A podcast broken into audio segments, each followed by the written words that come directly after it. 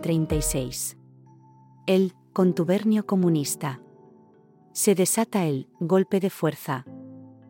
Fueron tantos los sucesos, y ocurrieron con tanta celeridad, que pasan por mi mente, fugaces, sin poder estar segura de quién dijo qué, ni cuándo, ni cómo llegué a tener noticias de ellos. No es extraño. Me siento angustiada bajo estos dos metros de tierra y hay algo que me apremia. Si recuerdo ciertas fechas que me ayudan a guiarme por entre aquellos rumores de golpe de fuerza, que se convirtieron en un grito a voces en abril del 36.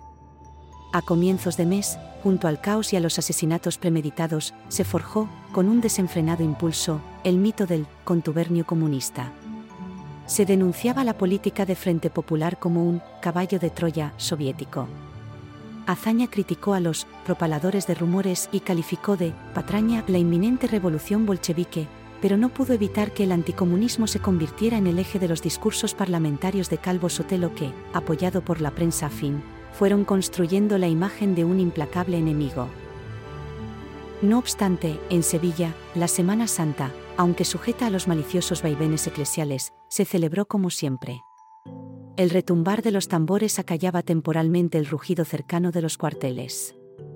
Para los fieles y los no creyentes en la iglesia, como yo, resultaba un bálsamo disfrutar de los pasos y de las marchas procesionales en tan adversas circunstancias. Aquella sería la última. El domingo de Ramos, día 5, decidí llevar a Martín a la borriquita con Alberto y su esposa. Era una tradición familiar y yo solía buscar algún motivo para que Justa disfrutase del niño. Yo ya había recuperado los turnos como matrona titular y estaba libre esa mañana. Quedamos en la Plaza del Salvador a las 2 de la tarde. Llevé al pequeño en un cochecito que ella misma había sacado a Dita en Pedro Roldán. En cuanto estuve a su lado, les comenté. Menos mal que salen las cofradías. Ya estaban en la puerta del templo los guardias civiles que acompañarían al paso. El año pasado no salió la borriquita comentó Alberto.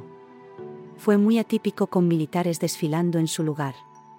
Claro que se conmemoraba el cuarto aniversario de la República. La inestabilidad recorría ya las calles, asentí. Una semana antes, en Aznalcóllar, un grupo de falangistas se enfrentó a miembros de la izquierda, asesinando a dos de ellos. Este año, añadió, hubo un boicot por parte de cierta prensa, de la jerarquía eclesiástica y de las clases altas. Hasta habían ocultados imágenes en cajones que repartieron entre los hermanos, aunque decidieron devolverlas a sus sedes para procesionar.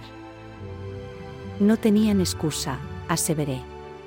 Como dice padre, el Cabildo, semanas atrás, autorizó la cesión de los sitios de costumbre para que se instalaran las sillas y las tribunas. Qué inútil trasiego de Cristos y vírgenes. Recalcó mi hermano. Estuve pendiente del discurso de Horacio Hermoso en la Unión Radio y dejó claro que la Semana Santa se celebraría con normalidad, como corresponde en cumplimiento de la Constitución de nuestra República, que es, y ha de ser, régimen de libertad, respeto y tolerancia. Lo único que puede estropearla es la lluvia, dijo Justa, alzando la vista al cielo nublado. Tenía en brazos a Martín, que movía sus manos a los globos de colores. Ella, sin tardar, le compró uno que se le escapó y le hizo lloriquear. Enseguida lo entretuvo. Mira. exclamó. Ya está ahí la borriquita. Es pequeña, pero muy fuerte. Hasta puede con el Señor. Uy, los tambores. La gente guardó silencio al asomarse el paso de la entrada de Jesús en Jerusalén. Algunos llevaban ramas de olivo de la misa mañanera sonaba la marcha del Cristo del Amor. Temí que los nazarenos, que vestían un hábito blanco con capa y antifaz morado, asustasen al niño, pero no fue así. Se había calmado y estaba atento a lo que le decía su tía. Empezaba a comprender. Movía su regordete cuerpo al son de la música y volvía la cabeza a un lado y otro en cuanto oía los aplausos. Hasta percibe el olor a incienso, se admiró mi cuñada se toca la nariz cuando ve el humo. Dicen que se cumplen los deseos si vuela derecho hacia arriba, expresé con humor. Este se mueve de aquí para allá sin rumbo. A ver qué pasa, Justa soltó una carcajada, que unas miradas furibundas acallaron. el sábado de gloria, el gobernador civil felicitó a las fuerzas del orden, entre los que se encontraba Eusebio, recién ascendido a brigada, por su labor y su eficacia en el mantenimiento del orden y la cordialidad. El día 14, festivo, yo estaba de noche, pero pude organizarme para asistir con mi padre, mis hermanos con sus respectivas parejas y Enriqueta a la conmemoración del quinto aniversario de la Segunda República. Eusebio patrullaba las calles, coordinando las misiones y verificando que se cumpliese la cabalidad. ¿Te acuerdas cuando vinimos corriendo desde la consulta el día que ganó la República? Preguntó mi amiga. Por supuesto, respondí. El desfile transcurrió, de igual manera, por la Avenida de la Libertad y llegó hasta aquí, a la Plaza Nueva. Quizás hubiese menos gente. Es posible que sea por temor a los disturbios, precisó mi padre. La derecha lo considera como un refrendo de la política del Frente Popular y los falangistas y los monárquicos estarán a la espera de alguna oportunidad para hacer de las suyas. Es la primera vez que asisto a algo así, pero veo mareas de personas vitoreando a quienes están en el balcón, comentó Victoria, entusiasmada. Espero que el acto transcurra de forma pacífica. En abril del 31, ella no sobrepasaría los 18 años. El de la derecha es el gobernador civil y el otro, el alcalde, mi amigo Horacio Hermoso, le explicó Flores.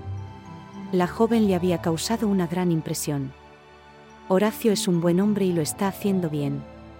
Supo responder a las inundaciones y ha gestionado a la perfección la Semana Santa, tal como hará con la feria.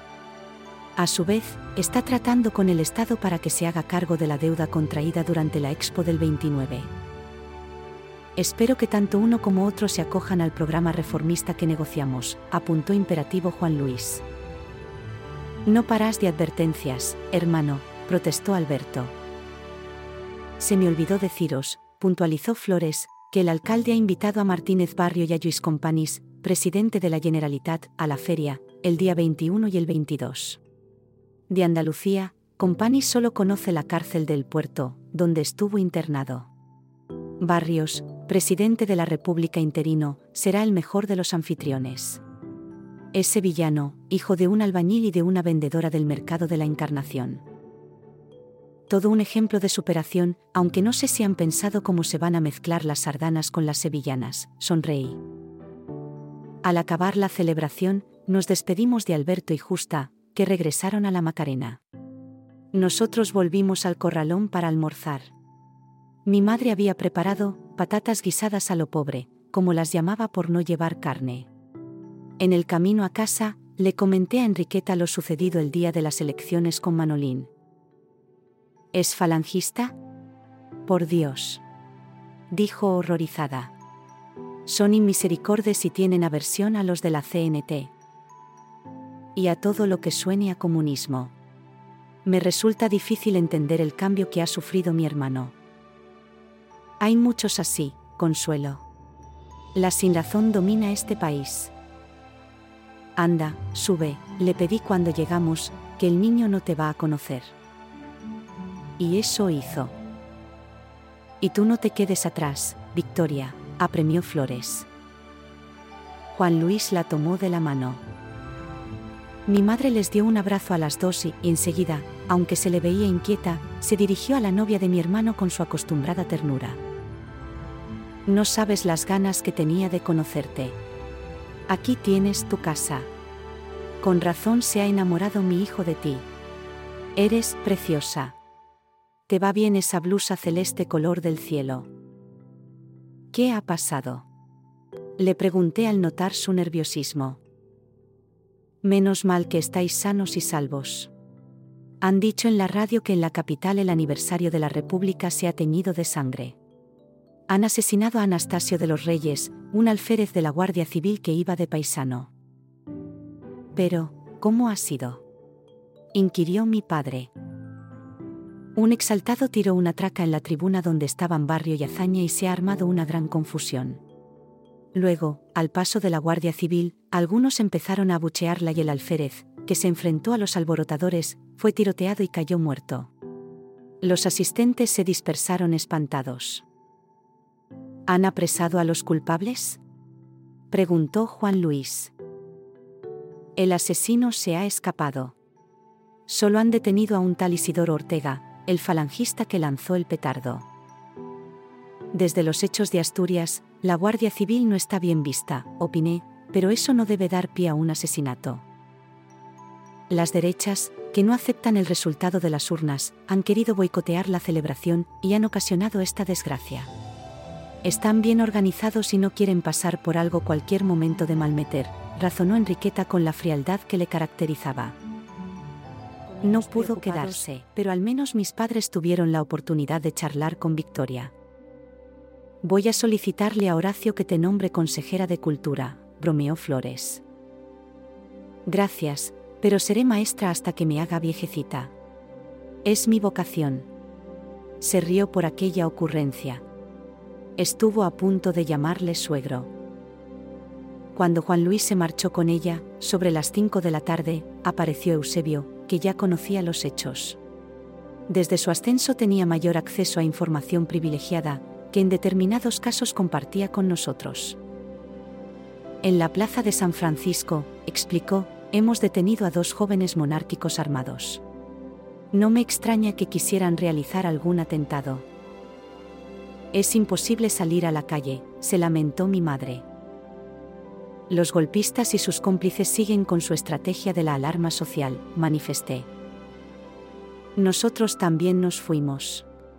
Tenía que prepararme para las cinco llagas. Eusebio me acompañó de nuevo al tranvía, que iba casi sin pasajeros a esas horas.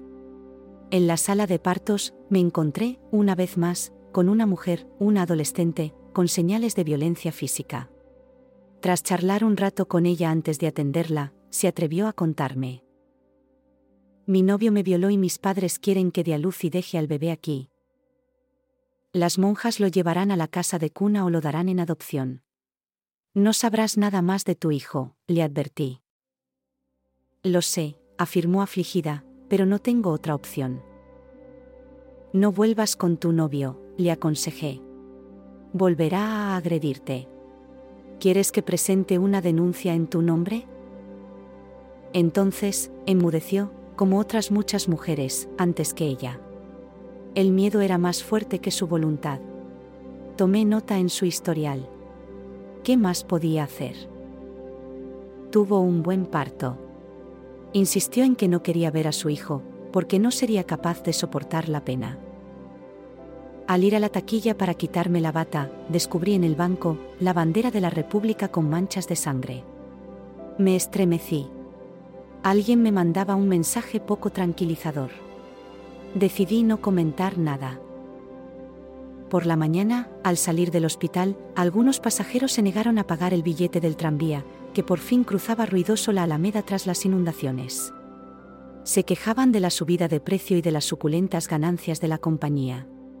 El revisor avisó a la Guardia Civil y nos expulsó a todos. Estaba ansiosa y cansada y decidí tomar un taxi. Ese mismo día, a media tarde, cuando Enriqueta volvía de la ranilla se llegó a verme. Me alegré de que Eusebio no estuviera allí, porque no se llevaba bien con ella desde la muerte de un compañero en casas viejas. Solo quiero avisarte de que están encarcelando a muchos falangistas, aunque no he visto en las listas a tu hermano. No tardará, auguré. Lo tienen bien merecido. De momento, solo hay imputados por delitos de sangre. Los encierran en celdas separadas por sus frecuentes peleas con los demás presos. Es un grupo muy beligerante.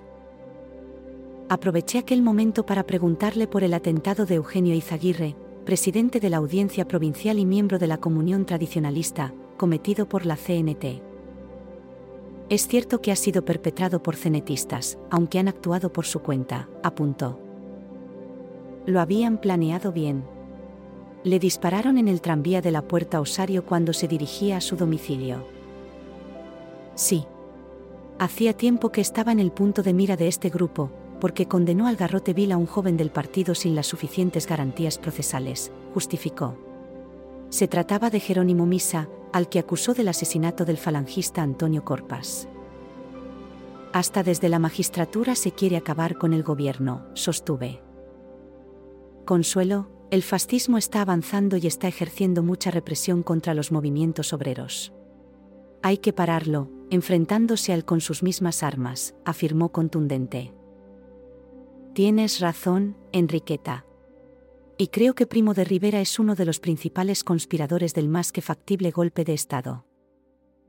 No sé si sabes que poco después de que Solidaridad Obrera acusase a la católica Ceda de estar preparando a grupos paramilitares, el debate ha hecho públicos unos panfletos con unas supuestas órdenes dictadas por la Comintern. Se ha difundido que en ellos se instruye al campesinado para que se enfrente al ejército y a la Guardia Civil y se dan unas listas negras de derechistas a eliminar. Nada más que mentiras. Durante las elecciones ya existía el bulo de una amenaza roja. Le preguntaré a Eusebio a ver qué más sabe. Y gracias, Enriqueta. Manténme informada, por favor. En cuanto él llegó a casa, le comenté la visita de Enriqueta y lo del asunto de mi hermano. No ponen fin a la violencia, indicó. Ha aludido a ciertos panfletos que advierten de una revolución marxista, añadí no es sino una falsa campaña de agitación anticomunista lanzada por generales como Franco, Mola y Gad, con el entusiasta concurso de la prensa más conservadora, que ha calado en la oficialidad joven. La Iglesia no parece ajena. Desde los púlpitos se pone en guardia a los fieles sobre el comunismo y se alienta a la sublevación, puntualicé. Además, José María Gil Robles, a quien la jerarquía eclesiástica española y el Vaticano han apoyado económicamente durante las elecciones, ha entregado al general Mola medio millón de pesetas para los primeros gastos del movimiento militar. Salvador de España, puntualizó mi marido. He leído que Mola es un católico convencido. Querrá rescatar la cruz de los movimientos bolcheviques que azotarán nuestro país, ironicé. Siguieron sucediéndose hechos de gravedad. El 16 de abril por la noche, ni 24 horas más tarde, Eusebio Vino desechó.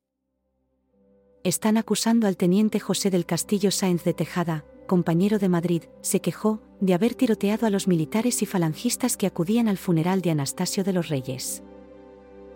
Pero, ¿cómo ha sido? Desde la misma multitud y desde una obra dispararon a los representantes del gobierno, que presidían la comitiva, y luego esta no se dirigió al cementerio del Este sino al Congreso de los Diputados, gritando, a por las Cortes. Mis compañeros intentaron frenarla y les respondieron a tiros. No hubo más remedio que hacer fuego. Hay muchas detenciones. La situación es cada vez más agitada, estaba perpleja. No se me iba de la mente la bandera llena de sangre. Así es. En mi cuartel se está a la espera de una inminente sublevación. Será cuestión de semanas. El primero de mayo en Sevilla, como en otras ciudades, hubo grandes manifestaciones. En el socialista se leía. Las grandiosas y pacíficas manifestaciones de júbilo, organizadas por el Frente Popular en las últimas semanas, sin incidentes luctuosos, demuestran que las masas obreras y republicanas pueden posesionarse de la calle sin que nadie tenga nada que temer. Pero aquella marcha esperanzada de miles de obreros no hizo sino fomentar la furia de la derecha. Eusebio nos lo confirmó. Circula una hoja clandestina, escrita por Primo de Rivera desde la cárcel modelo de Madrid, que va dirigida a los militares de España en la que los arenga que atajen el peligro en el que se encuentra España. Termina diciendo, la última partida es siempre la de las armas. A última hora, siempre ha sido un pelotón de soldados el que ha salvado la civilización. Quiere llevar la iniciativa en el alzamiento, reaccionó mi padre, pero Mola está en otra cosa. La UGT ha votado una alianza con la CNT para intentar frenarlo, indiqué. Poco después de marcharse Eusebio al cuartel, en su turno de noche, llegó Enriqueta. algo que os va a impactar y entristecer. Manolín ha sido detenido junto con otros falangistas. Portaba una pistola que debería haber usado en algún tiroteo. Pobre mío. Se lamentó mi madre. ¿Qué le pasará? Lo decidirá el juez, Julia, pero es uno de sus dirigentes. ¿Hasta a dónde ha llegado? exclamó mi padre, iré a verlo. No lo haga, Flores le despreciaría. Están muy subidos pensando que se avecina una insurrección militar que los librará. La avalancha de lodo no parecía tener fin. A últimos de mayo, Flores nos comunicó. La elección de Azaña como presidente de la República ha desenfrenado la amenaza golpista en el Parlamento. Calvo Sotelo y Gil Robles instan aún más a la rebelión. Exaltan los ánimos haciendo catastrofismo y culpan al Frente Popular de la anarquía existente y del caos económico y militar. Sus periódicos enseguida se hacen eco. Están bien orquestados, precisó Juan Luis. Esos voceros del desastre, añadió mi padre, piensan que el gobierno de Azaña es ilegítimo e identifican al Frente Popular con los intereses soviéticos. No paran de soliviantar los ánimos. El 9 de junio por la tarde, antes de subir, Flores nos comunicó a Eusebio y a mí. Por unas semanas, voy a sustituir a uno de los ediles que han puesto su cargo a disposición del comité. ¿Ha surgido algún tipo de desacuerdo? Le he pedido a Horacio que no me nombre como definitivo. No quiero dejar capitanía, y a Julia le daría algo. Ha hecho bien, padre. Está muy asustada, y tiene miedo de quedarse sola por sus problemas de vista, le di la razón. Tenga mucho cuidado, suegro, advirtió mi marido. Sevilla debe estar en el punto de mira de los golpistas por su importante guarnición, pero no sé cómo lo harán. Y para colmo se ha legalizado la falange, comenté indignada. Sus estatutos están conformes con la ley. Qué gran error se ha cometido. Soy consciente, expresó Flores. Sabemos que Calvo Sotelo, Goicoechea, su compañero de partido y primo de Rivera, que ha sido trasladado a la cárcel de Alicante, han escrito a Mussolini, pidiéndole ayuda económica. Sí, cuídese mucho, le rogué. No me daba cuenta de que yo estaba igualmente en peligro. Mi hijo se quedaría sin madre. También, señaló, el socialista habla de un mensaje golpista que ha aparecido en las Cortes. El periodista se refiere a ella en estos términos. Leyó. Ya tenemos otra serpiente de mar. Ayer hizo su aparición una nueva serpiente de mar paseó por las calles, se esponjó bajo la caricia del tímido sol que disfrutamos. Nosotros la vimos entrar en el Congreso y deslizarse, sutil, por salones y pasillos y enroscarse en un diván del bar, como un contertulio más. Y continúa. La patria está en peligro y se trata de salvarla. ¿Cómo? Cuando se pueda, para eso se trata de héroes invencibles, y en fecha próxima. Nada de sorpresas. La serpiente de mar que ayer vimos es eso, un anuncio de cosas espeluznantes, un papel lleno de frases manidas y cursis y un belicoso sonar de espuelas. No es raro que la haya escrito el sibilino Calvo Sotelo, sopesé. Pero lo más extraño de todo, comentó Eusebio. Se ha publicado en la revista Vida Militar una carta que ha enviado Franco a Casares Quiroga, jefe del gobierno. Advierte de un golpe. Afirma que no quiere sumarse, pero que era su deber darlo a conocer por la gran gravedad que implica para la disciplina militar. Sí, también ha llegado a nuestras manos y la hemos comentado en el partido, explicó Flores. Es una carta laberíntica y ambigua. Se ve que conoce más detalles de los cabecillas de la rebelión. Entre líneas se lee que no acaba de decidirse, pero tampoco quiere desvelar la naturaleza del verdadero complot. Son muchas las señales que se están percibiendo, señaló mi marido. La política de hazaña es de suicidas. No está tomando las medidas urgentes que se requieren. Franco se está haciendo derrogar antes de adoptar una posición definida ante el golpe, pero no cabe duda de que es ambicioso y cruel como ha demostrado, comenté.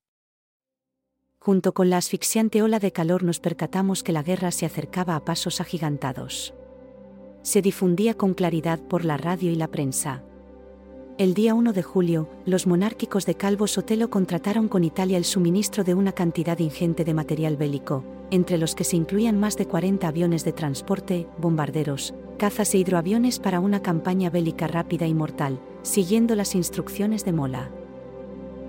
Unos días después, Eusebio llegó a casa de mis padres muy alterado.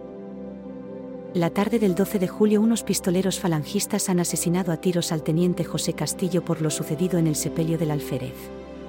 Y hemos oído que unos compañeros míos, enfurecidos, planeaban asesinar a un político de derecha y al no encontrar a Gil Robles, mataron a Calvo Sotelo. Lo vieron salir de la iglesia de la Concepción en Madrid, donde había asistido a la misa del domingo con su esposa, y esperaron hasta la madrugada para ir a por él.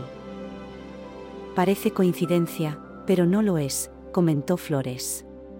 José Castillo estaba en la lista negra de oficiales republicanos de la ultraderechista UME.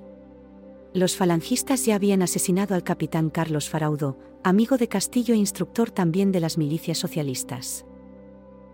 No me resulta insólita esa venganza entre tanta crispación, puntualizó Eusebio. Por otro lado, acusan a la pasionaria, indiqué, de haberlo amenazado de muerte en el mismo Congreso de los Diputados cuando en un debate con él dijo, este hombre ha hablado por última vez. No lo asesinaron militantes del PC. Aquello no fue sino una expresión de malas intenciones, merecidas por cierto, aclaró Juan Luis. Debemos prepararnos para lo peor, explicó Flores. Indalecio Prieto ha encabezado una delegación de socialistas y comunistas para pedirle a Casares que distribuya armas a los trabajadores antes de la rebelión, pero este se ha negado.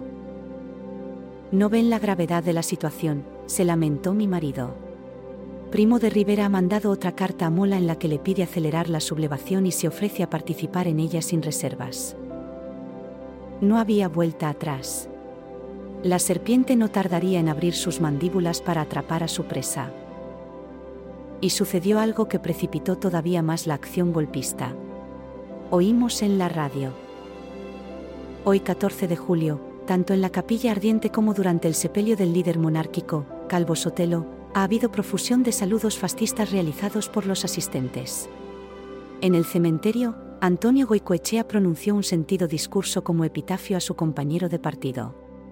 Tras este, se abucheó y atacó al vicepresidente y al secretario permanente de las Cortes que habían asistido al sepelio.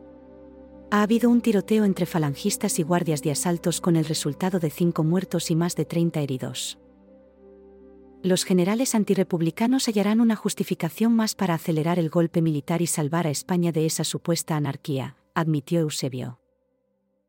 Fue así. El asesinato de Calvo Sotelo, que se había unido al plan de Mola junto con Primo de Rivera, Gil Robles y los carlistas, inyectó una nueva urgencia al alzamiento. Los militares avanzarían desde distintos puntos, que contaran con unidades militares afines, hasta Madrid. Todo comenzaría en Marruecos con Franco, que el 18 de julio tomó el mando de las fuerzas sublevadas en el protectorado. Y ese mismo día, casi de la nada, porque Mola no contaba con él, surgió Keipo de Llano, otro africanista, que ensangrentó toda Andalucía. El odio había reventado las murallas de la ciudadela que guardaba los ideales de una sociedad imperfecta, pero mejor. La rodeó con una oscura telaraña, que, disfrazada de patriotismo, cometió la más atroz de las barbaries.